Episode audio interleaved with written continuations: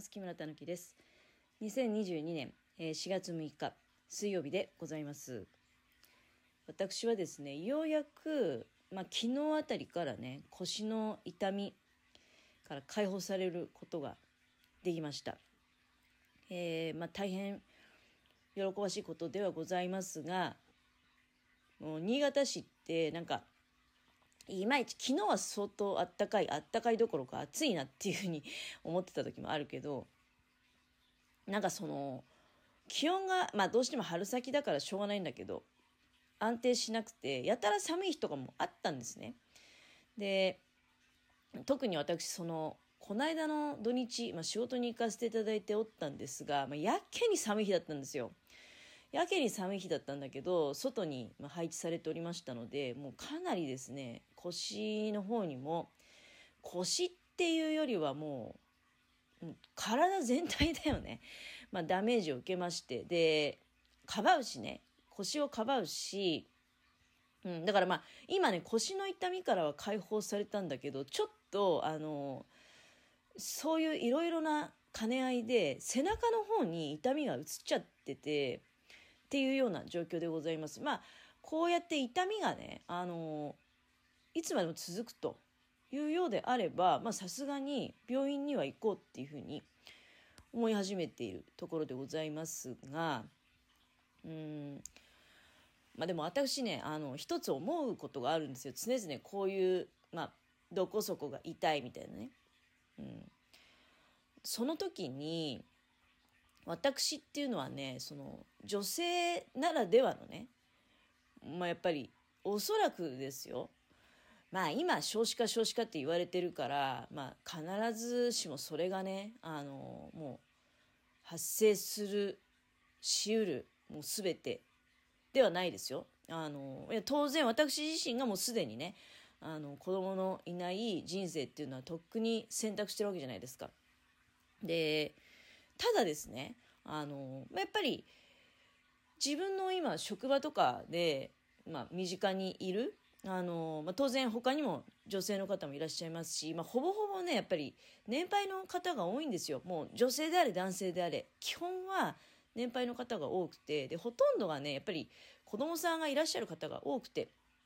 で、まあ、そういう方を見回してると、もうまあ、皆さんはもう明らかにその痛みの基準みたいなのをお持ちだと思うんですよ。要するに出産をするっていう経験があってでまあそれはほら噂にはさ無痛分娩とかそういう話も聞くけど私ってのはもう全てが経験なくてでその無痛分娩っていうのもまあ時々こう論争になっているのをねなんか見かける時ありますよ。その痛みがあるべきだみたいなね。いや痛みはなくてもいいじゃないかみたいな。それそれに近いような話をしてるなみたいなちらっと見る時があるけどでもその仏通分娩とて別にもう1から10まで全てが無痛で終わるっていうわけではないわけでしょ？うんまあその何らかの処置をする時に痛いことってやっぱり絶対あると思うわけですよ。で私っていうのは、まあ、その全ての経験ないのででまあ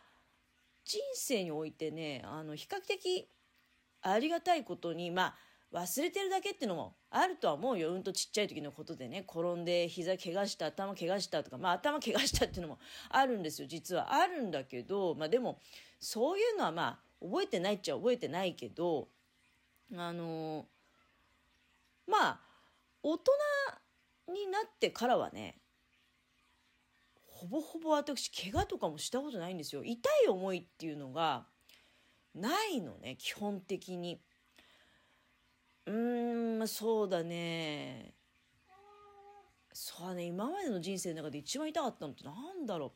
そのななんていうの？例えば親知らず抜く前の痛みとかそういうのはまあ経験ありますよ。あのいつまでもシクシクして痛いなっっていう。で、まあ結局それは病院に行くわけじゃないですか。で、今のこの腰の痛みっていうのも、まあ、嫌だなっていう感じがずっと続いてるっていうことですよ。だから、ずっと続けばもちろんそれは病院に行くだろうし、ただ、なんか、例えば仕事を断るのに痛いから休むとかねいう場合その病院に行くかどうかっていうのはまたそれは次のステップの判断だと思うんだけど今現状で〇〇が痛いからお休みしますっていうことを職場の人に伝えるとか、うん、あるいはまあ痛いから湿布を貼ってほしいとかね、うん、そういう時のなんかいまいちねなんかどこまで痛かったらどう対処したらいいかっていうのを判断に悩む部分がありでなおかつ貧乏症ケチくさいところがあって限界までなんか我慢してやろうみたいな。ところはちょっとあるのででその限界がどこなのかが分かんなくで私が思うには一般的には多分その女性の場合はね出産っていう経験が、まあ、その人生における痛みの基準になってくる。まあ今はさ高齢出産だったりとか。ではあとはその私みたいにまあ産まない選択をしたっていうか結果論ですよこれは。だから別にいればできれば欲しかったなっていうのはあるかもしれないけどもうそれしょうがないんでうん。まあ結果的にはもう無理になっちゃったっていうね気がついたらもう45もまあ過ぎてきてこれはもうもういよいよ無理だなっていうふうに思うみたいな。だけど昔だったら20代ぐらいでほとんど、まあ、ほとんどの方っていうのはちょっとこれは言い過ぎだけどでもまあ私なんかと同世代の人のお母さん方っていうのは、まあ、ベビーブーム第2次ベビーブームとかねあったりしてもう子供がいっぱい生まれてたわけじゃないですか。そういう時の人たちっていうのはもう圧倒的に経験してる人の方がまあ大多数なわけですよね。多分だけど。多分だけどね。で今の場合はまあそうでもないけどでも私ぐらいの世代っていうのはまだギリギリどうなんだろうね。でも経験してない人もまあいるか。うん。でも経験してる人の方が割合的には多いんじゃないかなっていう気もするわけですよ。でその経験ないとなんか経験のある人たちっていうのはその痛い痛くないっていうのをがそういった経験を基準に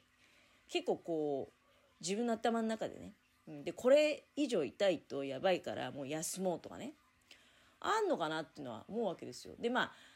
別になんていうのそのそれぞれの感性で私はもう今とても痛いから動けない。だから休みますとかいう判断。まあ動けなかったら休むしかないとは思うんだけどでもそうだね。今回のぎっくり腰。まあ痛みが長引いちゃったな辛いなっていうのはあるけどその痛みって別にさあのいやまあ確かにほら病気の痛みっていう恐れはないのっていうことを思う人もいると思うんですよで私もまあ今ネットで調べたりしてそのお腹を押してみろとかねあのいろいろあるじゃないですか。まあでもそもそも私の場合もピってなったからね、あの、最初のきっかけで、あ、これぎっくり腰だなっていうのはまあ判明したわけですので、まあぎっくり腰からの、もう、まあぎくり腰になった後、ほんととにかく寒く感じてね、だ寒いもんだから、体がこわばって動けなかったり、で、動けなくて固まっちゃって余計なんかもう、また動かそうと思ったら痛いみたいなね。で、まあ、この間の土日も寒い中ずっと去ってたんだけど仕事ででやっぱりそのかなりやられちゃってもな筋肉痛その寒さに耐えるために体を硬直させてその立証してるっていうことでの筋肉痛みたいなのもあんだよね。だからもうねあちこち痛いの。正直言って。それでいやまあ今はもうなんだかんだ言って水曜日だし収まってはきてるけどただまあ背中ちょっと湿布貼った方がいいいいかなみたいなのもあるんだけどまあでもなんか自分にとってその痛みが何一つとっても基準がどうも分かんなくてうん。まあ明らかに例えば手が切れてねで血が出てるこれを抑えなきゃいけないっていうのはまあ絆創膏貼ったり薬塗ったりっていうのはまあそういうことはするけれども特にこの内部の内部の痛みっていうのがなんかどどこまでいったら湿布貼ったらいいのかなとかちょっとねあの判断できないところがありますね。あとその痛み止めの飲み方とか、ここまで痛かったら飲んだ方がいいんじゃない？うん、またそう人の考え方でもう、もう私そんなに多分痛みの経験もないしだ痛みの耐性は低い方だと思うんですよ。すぐ痛がる部分もあると思うんですよ。だけどかといってその自分の今痛い痛いって感じる痛みがその他の人とどのぐらいね差があるのか。他の人にその自分の感じてる痛みがいった時に他の人はどのぐらい痛がるのかなっていうのがちょっとねよく分かんない、まあ、分かる必要も別にないんだけど分かる必要もないんだけど自分の中でやっぱりそうだねそのあの出産の経験がないっていうのはだけどね一番あの大きいなって気がするの。あれって複合的な痛みがあるわけじゃないですか。まずお腹の中にまあ自分以外の何かが入ってるっていう状態がずっと続いて多分腰とかね骨とかにも負担がかかると思うんですよ。でそういう時に感じるなんかそのまあ違和感みたいな違和感とかでそれが痛いっていう形の時もあると思うしでそっからそれがまあ全然もうサイズの違うものがサイズの違うもの同士の衝突があるわけじゃないですか。こっからそれ出ちゃうの？みたいなことが起こるわけじゃないですか。でその時にまあ切れるとかね、うん。ま、この話してると経験のある人はいやもうもう痛いこと思い出したくないとかになるのかもしれないけどでも私っていうのはそれがそういう複合的な痛みの経験がなくてだからあの自分の人生の中で経験するまあそうね本当でも怪我も、うん、あんまりしたことないよね。もう無茶しないんでねとにかく人生において。例えば体育も本当苦手だったからの怪我してもいいからちょっとやる気はないのかみたいな。でも怪我しちゃいけないんですよ私に言わせれば。だから絶対やらなかったしね。怪我してもいいなんていう前提条件はもう皆無なので。だからそうやってあの回避してきてるからね。本当に痛みを知らないよね。